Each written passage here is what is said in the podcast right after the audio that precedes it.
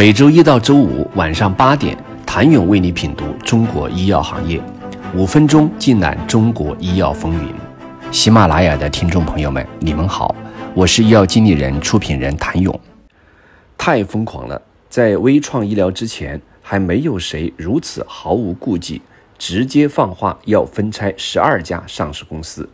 分拆并非罕见事，不仅是微创医疗。市面上正掀起一股分拆风，仅一个月内，前有药明生物拟分拆子公司药明和联与港交所上市，后有乐普医疗拟分拆炳坤医疗至深交所创业板上市，但微创医疗却是更为疯狂的一个存在，四年内成功分拆五家子公司上市，最高一年内分拆两大子公司至 IPO。前不久，微创新率向港交所主板提交上市申请，如若成功，微创系上市平台将增至七家，离昔日的豪言壮语真成过半。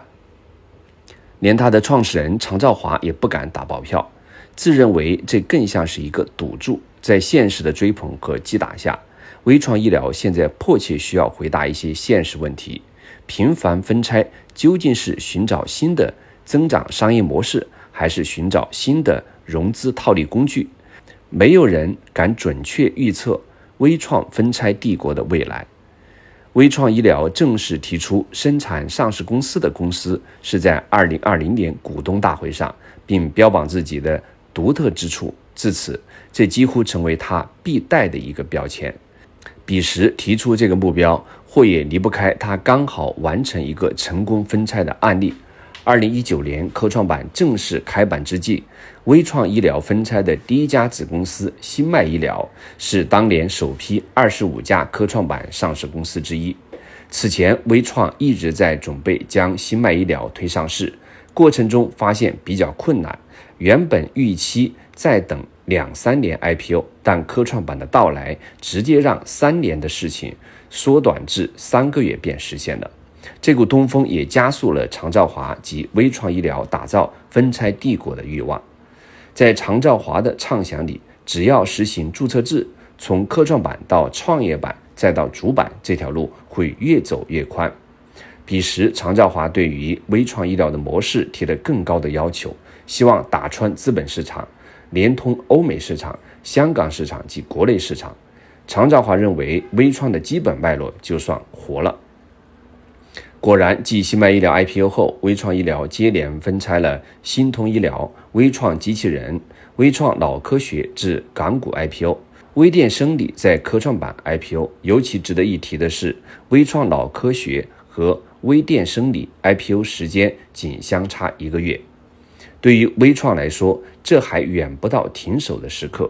常兆华不止一次地强调，其目标是分拆十二家子公司上市。版图仍在持续扩容。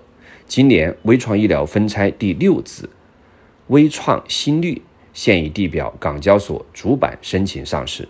如今这场开拓性的征途就行将过半。不仅是母公司生产子公司，分拆的子公司也在形成自己的子集团。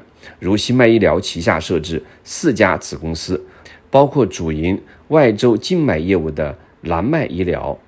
主营外周动脉业务的红脉医疗，主营肿瘤介入业务的拓脉医疗和美国子公司，四年成功拆出五个子公司 IPO，还有一个在路上。虽然拆分进度快，但微创医疗的分拆模式一直就未逃过被质疑的命运。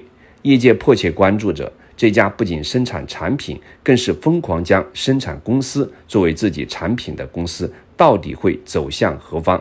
请你明天接着收听。谢谢您的收听。想了解更多最新鲜的行业资讯、市场动态、政策分析，请扫描二维码或添加医药经理人微信公众号“医药经理人”——医药行业的新闻与资源中心。我是谭勇，明天见。